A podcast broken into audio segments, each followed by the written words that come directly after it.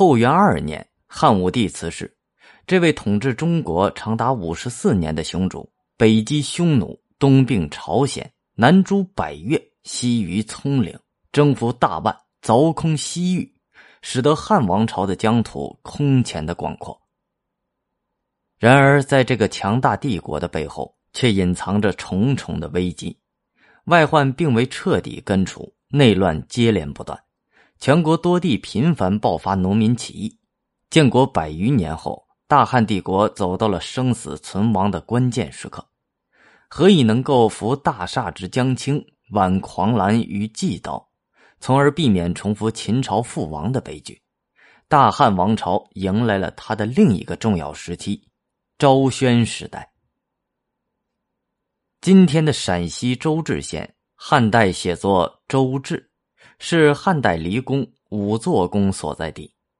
五座宫据说因宫中有五棵遮天蔽日的大作树而得名。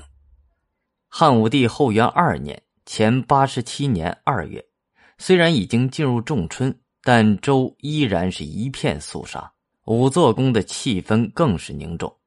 刚刚行幸于此的汉武帝病情突然加重，他在病榻之上下诏立少子即八岁的福陵为太子，拜奉车都尉、光禄大夫霍光为大司马大将军，今日低为车骑将军，太仆上官桀为左将军，辅佐少主。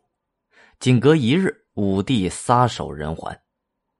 这位统治中国长达半个世纪的一代雄主。一生纵情挥洒他的豪情，他的雄心，在建立了伟大工业的同时，在其身后留下一个庞大的烂摊子。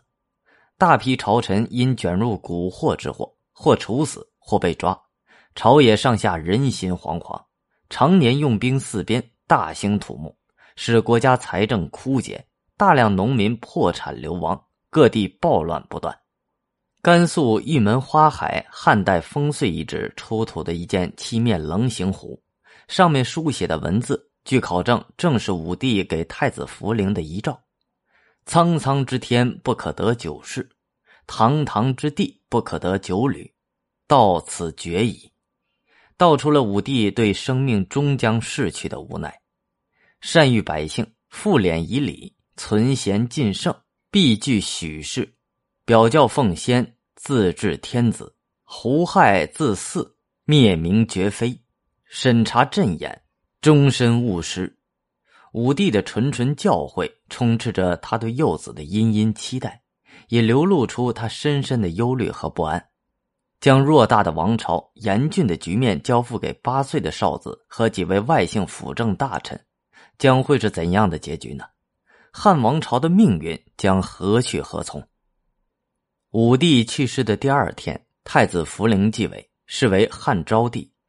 由于昭帝年龄尚幼，朝政由大司马大将军霍光主持，史称“政事一绝于光”。